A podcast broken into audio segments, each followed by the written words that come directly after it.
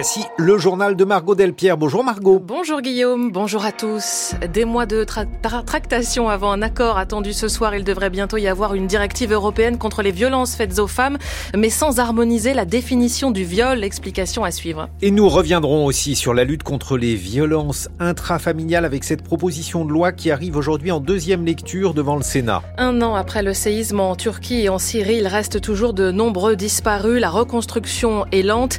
Témoignage d'Idlib où les habitants se sentent abandonnés. Et dans un quart d'heure, le billet politique de Jean Lémarie entre l'affaire des assistants parlementaires du Modem, celle du RN, les politiques sont-ils des tricheurs? Après des mois de discussions, la première directive européenne contre les violences faites aux femmes est sur le point d'aboutir. Une séance de négociation se tient aujourd'hui entre représentants du Parlement européen, de la Commission et du Conseil de l'Europe, avec plusieurs avancées dans le texte pour les femmes, comme l'interdiction des mariages forcés et des mutilations génitales. Mais l'article visant à doter tous les États membres d'une infraction commune du viol sera finalement exclu, faute de consensus sur une définition juridique commune du blocage de la France et d'autres pays. Dans cette définition proposée initialement, on y trouve l'absence de consentement et c'est là le problème pour le gouvernement, Julie Paco. Le garde des Sceaux, Éric Dupont-Moretti, l'a une nouvelle fois répété la semaine dernière. La législation française en matière de viol est sans doute la plus répressive d'Europe et sa définition a nul besoin d'évoluer. Est-ce le rôle de la loi pénale que de définir le consentement d'une victime au lieu de s'attacher à définir la responsabilité du criminel? Avec des risques de glissement vers une contractualisation des relations sexuelles dont personne ne veut. D'après le ministre de la Justice, le risque est aussi de faire peser la preuve du consentement sur la victime, un argument que partage Océane Perronin, maîtresse de conférences en sociologie à l'université d'Aix-Marseille. Quand vous parlez du consentement, vous êtes amené à davantage interroger le comportement ou les attitudes de la victime que le comportement ou les attitudes de l'agresseur. Deuxième problème que pose le consentement, c'est que le consentement, c'est pas du tout un concept qui va saisir euh, les rapports de domination entre euh, la personne qui consent et celle à qui le, consentement est donné. Mais pour de nombreux parlementaires, y compris au sein du camp présidentiel, introduire la notion de consentement permettrait au contraire de mieux protéger les victimes. Audrey Darsonville est professeure de droit pénal à l'université Paris-Nanterre. L'idée ne sera pas d'interroger la victime pour lui demander est-ce que vous étiez consentante et prouvez-nous que vous n'étiez pas consentante, parce que contrairement à ce que disent les détracteurs aujourd'hui, c'est déjà ce qui se passe. C'est-à-dire qu'aujourd'hui, on demande à la victime, bah, démontrez-nous que vous n'étiez pas consentante, démontrez-nous que vous étiez en situation de contrainte morale, ce qui est évidemment extrêmement compliqué. Euh, là, c'est en fait l'idée d'interroger euh, celui qui est mis en cause sur le fait de savoir si lui s'est posé la question du consentement. Une évolution du droit qui permettrait aux juges de mieux caractériser les viols, estime cette juriste, et de faire bouger les mentalités. Tandis qu'au Sénat, aujourd'hui, il sera notamment question des violences intrafamiliales, en plus des pôles judiciaires spécialisés qui viennent d'être créés dans toutes les juridictions françaises. Plusieurs propositions de loi pour mieux protéger les femmes et les enfants victimes de violences au sein de leur famille sont étudiées à des degrés divers d'avancement dans le parcours législatif. La première d'entre elles arrive donc en deuxième lecture devant le Sénat, Florence Turme. La proposition la plus avancée touche au retrait de l'autorité parentale, déjà effectif en cas de condamnation pour les crimes d'inceste et les violences faites aux femmes, mais il faut pouvoir protéger les enfants plus tôt, dès la mise en examen du parent violent, insiste Isabelle Santiago, députée socialiste du Val-de-Marne. C'est vrai que dans certaines décisions qui pouvaient être prises, on pouvait avoir un enfant qui avait signalé des choses relevant du code pénal et puis des droits euh, de visite et d'hébergement euh, avec euh, le parent qui est le bourreau. Et donc ça, ce n'est plus entendable et ce n'est plus le choix de notre société. On ne peut pas être parent et agresser son enfant. Avec un texte qu'il doit encore présenter au ministre concerné, Philippe Fay, député Renaissance, veut lui réformer le délit de non-présentation d'enfants afin d'éviter de voir condamner les parents qui s'opposent au droit de visite justement pour protéger leur enfant. Quant à Émilie Chandler, toujours dans le groupe Renaissance, elle propose d'allonger la durée des ordonnances de protection et surtout de les appliquer dès la demande formulée sans attendre le délai actuel de six jours. Autant de petites briques visant à consolider un édifice législatif déjà existant, mais pas toujours efficient, estime Christine Dubois, avocate au barreau de Seine-Saint-Denis. Moi, je suis inquiète plus particulièrement à la veille des JO, de me dire quelle va être la protection pour les femmes victimes de violences. Les logements, il y en aura encore moins, ces hébergements d'urgence. Je me félicite des propositions de loi ou des choses qui ont déjà été mises en place, notamment l'aide financière, l'aide universelle, mais J'aimerais bien que euh, au quotidien, on ait moins de difficultés à porter la voix de ces femmes qui sont victimes parce qu'on a toujours euh, des doutes par rapport à leur récit. Pour elle, l'important reste aussi de mettre l'accent sur la formation des acteurs concernés. Au Sénat, hier, se tenait un colloque. Des scientifiques, associatifs, sénateurs et patrons de mutuelles ont rappelé qu'il était urgent de se préoccuper des pesticides alors que le gouvernement, en pleine crise agricole, a suspendu le plan Ecofito qui prévoyait de réduire de moitié leur usage. Ils ont redit ce qu'ils avaient écrit dans une tribune publiée par le journal Le Monde la semaine dernière. Si l'amiante a fait au moins 100 000 victimes, les pesticides sont tout aussi dangereux, Tarache Legel. Gilles Ravard était producteur de lait en Loire-Atlantique. Trop longtemps, il a usé de pesticides. Euh, mon grand-fils, j'ai une photo de lui, le, pulvérisateur avait, avait débordé, et puis là, il pataugeait dans, de l'eau avec du désherbant blanc. Il croyait que c'était du lait. Donc, c'était une, inconscience. En 2012, Gilles est atteint d'un cancer. Alors, désormais, il témoigne, mais les épandages se poursuivent. L'autre jour, j'avais, euh, parce que je prends souvent mon masque parce que j'ai pas de défense immunitaire, et j'étais sur le bord de la route avec euh, une amie qui allaitait son petit. Et, euh, mon voisin est arrivé et il traitait. Mais il y avait un vent du diable. Ça passait sur la route. On voyait le brouillard sur la route. Et à ce moment-là, il est arrivé en courant. Il est passé sous la rampe, il est passé dans son champ qui, traitait. Il n'avait pas de protection, parce que ça, ils ne les mettent pas.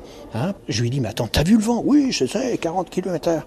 Tout ce qu'il m'a répondu, c'est pour voir le niveau de compréhension, il m'a dit, ah ben je suis pressé parce que je reçois du monde ce soir. Donc, il sait que je suis malade. Pour moi, le moindre pesticide peut réactiver la maladie très très vite. Je peux faire une leucémie aiguë. Il le sait, ça. On en a parlé.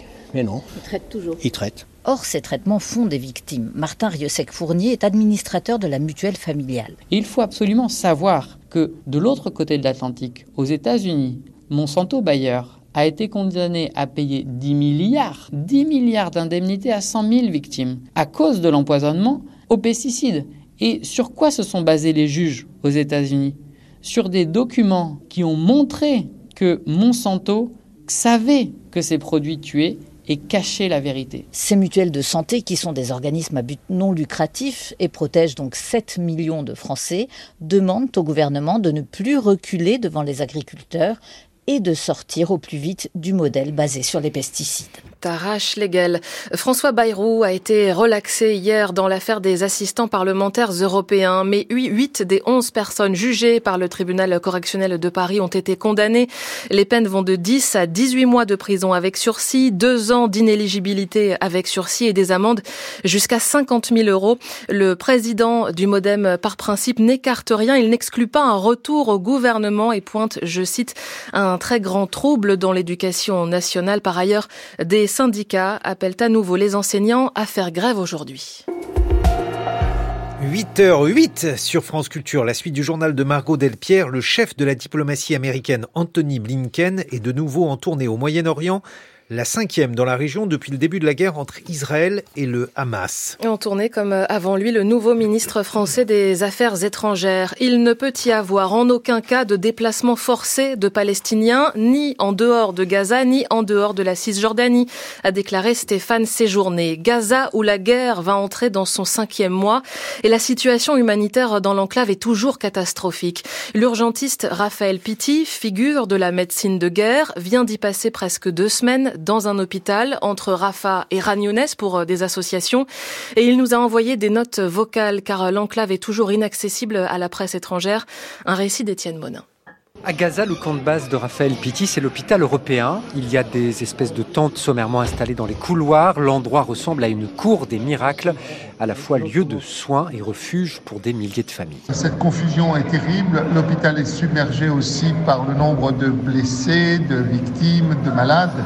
Euh, il y a 400 places, ils sont 900. Dans les notes vocales et les vidéos qu'il envoie, Raphaël Pitti décrit une médecine du dénuement qui se fait à même le sol dans des conditions critiques pour des dizaines de milliers de blessés. Il y a un manque d'hygiène terrible dans, dans l'hôpital, beaucoup, beaucoup d'infections. Et même si certains malades sont opérés euh, avec la volonté de leur conserver leurs membres dans les jours qui suivent, il y a une infection des os qui oblige à l'amputation. Autour de lui, le médecin de guerre sent les bombardements se rapprocher, alors que la situation à Rafah n'est quasiment plus tenable. Il n'y a pratiquement plus aucune place. À Rafah, dans ce que montre Raphaël Pitti, les rues sont bondées et la nourriture reste inaccessible essentiellement à cause des prix. On trouve de la nourriture, mais cela coûte très cher. Le prix de l'œuf avoisine pratiquement l'euro. Personne euh, ne peut en avoir. Et cela crée des tensions extrêmes dans une société qui était jusque-là habituée à la solidarité. Très vite, les bagarres explosent. Alors il y a quelques voleurs à la sauvette qui se font attraper. Il y a toute une foule qui leur sort dessus. Raphaël Pitié estime que Gaza est l'une des pires situations humanitaires qu'il ait traversées. Ce qu'il décrit ressemble à l'effondrement d'une société. Un an exactement après le puissant séisme dans le sud de la Turquie et le nord de la Syrie. Où en est-on? Bilan près de 60 000 morts et plus de 100 000 blessés. La région a été dévastée. Les 4 millions et demi d'habitants du nord-ouest syrien subissaient déjà une guerre sans fin et encore aujourd'hui l'aide humanitaire peine à arriver. Cette province d'Idlib, dernière enclave rebelle, se sent abandonnée, Noé Pignade. Un an après le drame, Sarah se souvient encore des bâtiments qui s'effondrent autour d'elle, des victimes par milliers et du désespoir des survivants livrés à eux-mêmes. Les premiers convois de secouristes étrangers avaient mis plus d'une semaine à arriver au nord-ouest de la Syrie. On a été abandonnés par la communauté internationale. L'aide est arrivée trop tard. Des gens qui étaient coincés sous les décombres sont morts sous nos yeux. Donc aujourd'hui, j'ai peur que ça nous arrive à nouveau, car on sait que personne ne viendra nous aider. Comme Sarah, les deux tiers des habitants d'Idlib sont des déplacés de guerre. Le séisme a rendu leur quotidien encore plus difficile. La reconstruction est extrêmement lente. Le soutien qu'on reçoit n'est pas suffisant. Nous avons vécu 13 ans de guerre, puis ce tremblement de terre. Les gens n'en peuvent plus. Dernière enclave tenue par l'opposition, Idlib vit depuis des années sous les bombes du régime syrien et de son allié russe. Avant le séisme déjà, la majorité de la population dépendait de l'aide humanitaire pour survivre. Hussein Araban travaille pour l'ONG CARE. Les gens souffrent des pénuries de nourriture, d'eau et de la guerre qui continuent. Avec le manque de soutien financier, la crise humanitaire ne peut que s'aggraver. Le plan de réponse des Nations Unies pour la Syrie n'a reçu qu'un tiers des financements requis en 2023. Depuis le début de l'année, le programme alimentaire mondial a même été contraint d'arrêter ses distributions de nourriture dans le pays. Noé Pignède, toujours autant de confusion au Sénégal. Le Parlement du pays a entériné hier soir le projet de loi sur un report de la présidentielle du 25 février initialement au 15 décembre de cette année.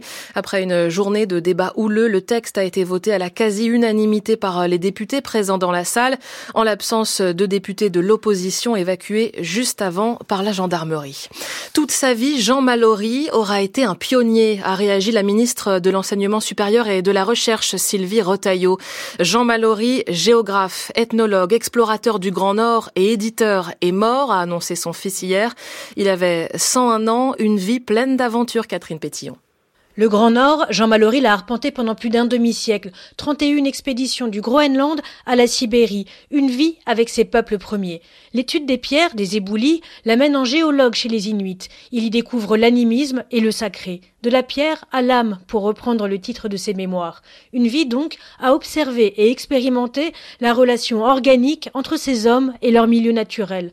Un rapport au monde que Jean Mallory a raconté depuis sa découverte à Tulé, au Nord-Groenland, d'une base aérienne de l'US Air Force qui menace les Inuits. Cela donnera un livre majeur, Les derniers rois de Tulé. Ce sera aussi le premier ouvrage de terre humaine, l'emblématique collection qu'il crée au mi-temps des années 1950 aux éditions Plomb. Une décision aussi soudaine qu'irrémédiable, écrivit Jean Mallory, à la manière dont mes compagnons inuits ont décidé sans la moindre réflexion préliminaire apparente de partir à la chasse à l'ours.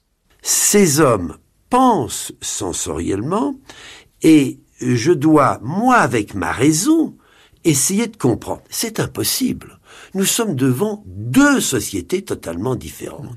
Il n'y a donc qu'une solution lorsque l'on rend compte de la vie que l'on a avec ces hommes, c'est pas de se limiter simplement à l'ethnographie ou au mythe, mais c'est de tout dire. Et vous avez là la clé de Terre humaine. C'est en 1999 que Jean Mallory résumait ainsi sur France Culture cette collection qui publia Triste Tropique de Claude Lévi-Strauss, Le Cheval d'Orgueil de Pierre-Jacques Azélias ou encore Victor Ségalen. Des ouvrages pour décentrer le regard sur les civilisations et sur soi-même. Des Inuits, Mallory disait qu'il lui avait appris à méditer, à être traversé par la puissance de la nature. Dès lors, et jusqu'à la fin de sa vie, Mallory n'a eu de cesse de défendre les peuples du Groenland menacés par le dérèglement climatique. Charles III lutte contre une forme de cancer. Elle a été détectée chez le roi d'Angleterre pendant une opération de la prostate il y a quelques jours. Il était déjà au repos. Son absence sera donc plus longue que prévu. Le temps aujourd'hui en France, un ciel encore gris sur les trois quarts du pays, toujours un peu de soleil dans le sud-est. Les températures 12 degrés cet après-midi à Lille comme à Cherbourg, 13 à Paris, jusqu'à 15 degrés à Montpellier.